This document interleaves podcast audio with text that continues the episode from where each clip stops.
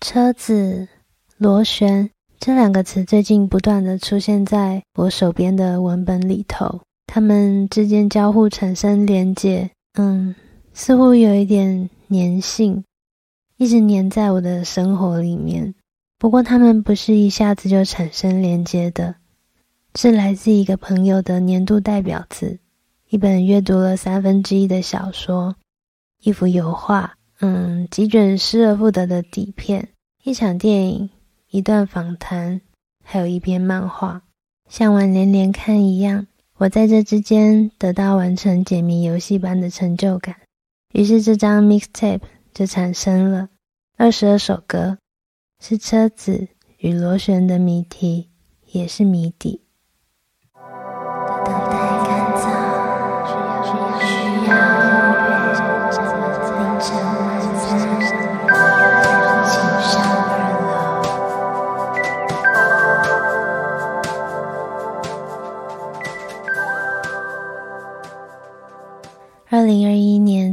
部电影，还有。二零二二年的第一部电影都给了日本的导演滨口龙介，一部是《偶然与想象》，另一部是最近看的《在车上》。他给了我一种感觉，嗯，就是能够透过他的视角去理解一个人物的设定，理解他，然后理解自己，这是多么幸运的一件事。在这两部电影当中。我觉得跟自己的生活有非常强烈的连接感。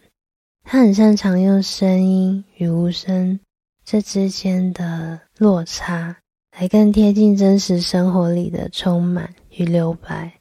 我觉得这非常难得。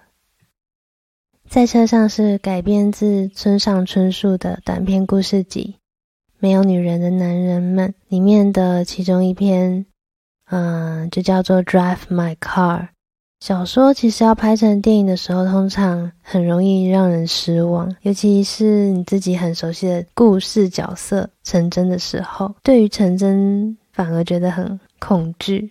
嗯，其实我已经忘记那些短篇小说的内容了，我也不想要看预告片，不相信预告片，因为它可能会弄糟我对这个作品的印象，或者是得到一个错误的期待，所以。近期去看电影，我都是抱着拆礼物的心态。这次看在车上之前，我就知道这个礼物必须拆一百八十分钟，也就是三个小时。嗯，不过这三个小时没有想象中那么久，因为实在是太精彩了。我觉得这是一个天才剧本，它的结构相当的强大，几乎没有缝隙，而且它是村上春树极大化的结果。这也是冰口龙介的电影里很着重的部分吧，用对话去堆叠，而且那些对话是极度细腻的。在这里我不讨论情节，放心，我现在没有暴雷，但是可能会提到它的结构。剧中会有不断重读的一个舞台剧本，同时也是剧中角色的人生剧本。嗯，我自己后来找到了一个观看艺术创作的方式。是去理解作者，还有理解人物本身的观点，可以用一个比较理性的观看角度，不会被煽动，然后不去对号入座。可是，在这长达三个小时的酝酿，最后一个画面结束，荧幕打上了片名的那一刻，我突然眼泪流个不停，因为我理解了那些铺陈，里面的重叠很刻意，里面的重叠性很高，我和那些角色。和那些对话有了实实在在的重叠，而且那些连接的点是非常非常细微的，可是它就是连上了。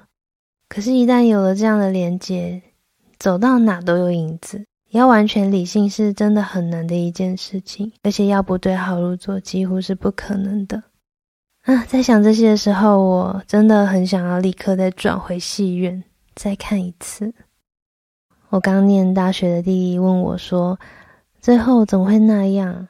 我只跟他说：“嗯，你觉得是什么就是什么啊。”其实我不太想要讨论结局，我想要放在心中，放在彼此的心中。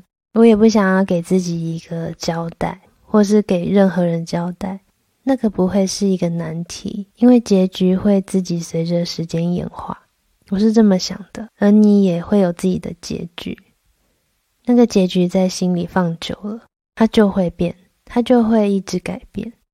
除了剧本的结构性之外，我觉得最精彩的部分是看编剧如何玩弄语言。语言只是沟通的其中一种形式吧，不同的语言说着同一件事情，可是你得互相理解了，才能够打动观众。这也是这部电影里面一个很重要的观点。如果使用同一种语言却不对话，再简单的事情都更加复杂。你是那种愿意说话的人吗？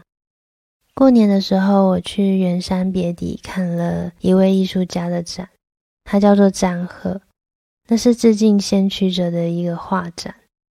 他的画风给我一种很冷冽又温暖、很矛盾的感觉，而且明明就是静止无声的画作，却好像可以看到里面的东西在舞动。还是跟不同领域的艺术创作之间有很大一段距离，我就抱着这样的好奇跟疑惑，想要到现场去看看那是怎么一回事。它每一组画旁边会有一组小小的 QR code，做的很小，然后不刻意的去指引你往这个方向走。打开链接之后，跳出来的是一段他所写的文字。那些文字提供了我解读的另外一条线索。那些文字对我来说非常的重要，而且很珍贵，因为它让镜头语言不只出现在我所看的画面之中。我喜欢这种与观看者用不同媒介沟通的方式。从理解作者这件事情当中，我得到了一个很大的鼓舞。其中一幅画的文字写着：“观看着缝纫的人而画出一幅油画。”那所需要的时间也是在编织。慢下来，仔细体会一个动作的开始与结束，就像在旋转之前必须先蹲。旋转与蹲是我没想过的，它是舞者的自动化行为。我们通常在学习一个新的动作时，必须要必须要进行工作分析，那就是把一个动作切碎再切碎。切碎之后再粘合起来，切碎再粘合这个步骤就是一个学习的过程。我太喜欢他说的“旋转之前必须先蹲”这句话，一直记在脑海中。他太有逻辑了，他太有画面的诗意。我想要更了解这名艺术家。后来我就在一个 podcast 叫做“随意聊聊”找到了一集张赫的访谈。张赫他提到他去纽约读书的时候，有一名教授告诉学生他对于艺术的观点。他认为艺术的承载不应该只是一个静止的容器，而是能够不断前进的车子。然后接着我就看了《在车上》，很快的就连上了我一直很想看的一篇漫画。然后就在这几天。我到朋友家看到他有那一本漫画，我马上翻开来看，就是这只一春的螺旋式，它是一个超现实的问题与解决的过程。然后螺旋式又连接到了我最近看的一本小说，它是越南裔美国诗人王欧信所写的第一本自传式小说《此生你我皆短暂灿烂》，里面有一段文字是这样描述的：有人说。历史并非我们想象的直线前进，而是螺旋。我们以圆形抛物线穿越时间，每次离开中心，只为了旋回，却比原先远了一圈。很有趣吧？这些东西，这些生活里的暗示太多了。